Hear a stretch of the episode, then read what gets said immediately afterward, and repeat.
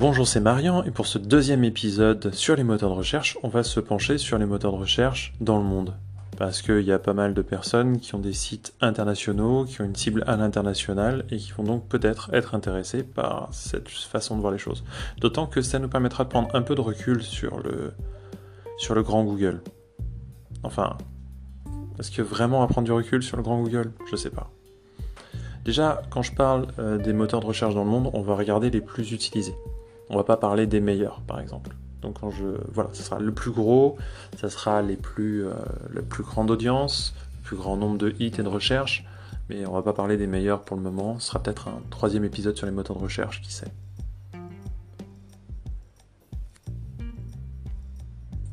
Donc pour l'épisode qui vient, euh, je vais prendre les stats de, euh, du site opinionact.com, il est assez réputé, et bon là c'est des stats qui datent de 2019, je pense que ça fera l'affaire, de toute façon les stats sont tellement écrasantes que l'idée générale qui ressortira sera toujours la même.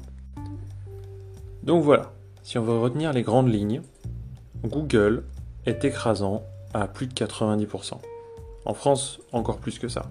Mais d'une manière générale dans le monde, Google va être écrasant dans chaque pays à plus de 90%. Je vais citer plein d'exceptions après, mais voilà, globalement c'est ça.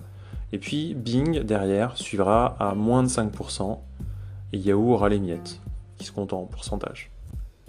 Ou parfois même moins d'un pour cent. Ça, euh, sur le marché occidental, euh, d'une manière générale, c'est très vrai, mais pas sur le marché occidental des USA. Le marché occidental des USA, euh, qui est différent de, par exemple, dans l'Amérique du Nord du Canada, où on va retrouver à peu près le même, des similitudes avec ce que je viens d'écrire, aux USA, c'est un peu différent parce que Google va pas être à 90%. Oula non, Google va être à seulement 84-85%. Et pourquoi c'est important? Bah Parce que ça fait de la place. On va garder un Bing à 5% d'usage, mais un petit challenger va arriver.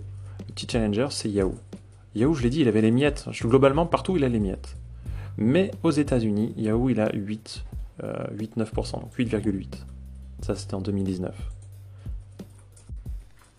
Donc voilà, je vous ai donné des règles générales, avec un Google écrasant à plus de 90%, un Bing à moins de 5%, et un Yahoo qui a les miettes. Ça marche partout. Ça marche en Amérique du Nord, sauf aux USA, je viens le préciser. Ça marche en Amérique du Sud, en Amérique centrale, en Afrique, ça marche, je crois, en Océanie. Non, par contre, il y a un endroit, effectivement, où il y a une vraie disparité, il y a quelque chose de vraiment différent. Je ne l'ai pas cité, c'est pas l'Europe, puisqu'on est en Europe et qu'on est au courant que Google fonctionne bien. Non, un endroit où il y a une vraie disparité, c'est l'Asie. Notamment, on va retrouver l'omniprésence de Yandex. Yandex euh, présent en Russie, et puisque je parle de Yandex qui est omniprésent donc en Russie, je veux juste préciser qu'il fait une petite percée au Nicaragua et à Cuba. Yandex, c'est le moteur de recherche russe. Et au Nicaragua et à Cuba, il est un peu présent. Mais quand on parle de l'Asie, on ne pense pas forcément spécifiquement à la Russie. On va penser entre autres choses à la Chine et Baidu. Baidu est le moteur de recherche chinois par exemple. Donc là, une grosse disparité, notamment euh, Google n'est pas premier, Google est loin derrière, c'est Baidu en Chine. Pareil, en Corée, on a Naver, N-A-V-E-R, aucune idée de la prononciation, qui sera premier. Si on s'intéresse au marché japonais en particulier, on aura toujours la prééminence de Google avec plus de 70%. Là, c'est des stats différentes, elles datent plutôt de 2017-2018. Ça a pu radicalement changer. Le Japon est, très très. Euh, bah, est un marché qui est peut-être mature, mais qui est peut-être aussi très en avance. Donc je ne sais pas. Euh, et Yahoo donc s'est fait une place Yahoo s'est gardé une place parce que Yahoo était prééminent dans le passé euh, au Japon avec 24% euh, euh, dans ces années 2017-2018. On a Bing qui tournera à moins de 5% ce coup-ci, à 3,6%. Voilà pour les disparités en général. Maintenant, eh j'aimerais parler des moteurs de recherche alternatifs.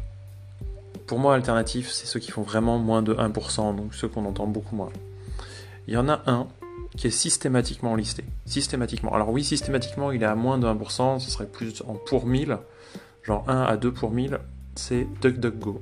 DuckDuckGo, le moteur de recherche anonyme. Lui, il est cité en permanence.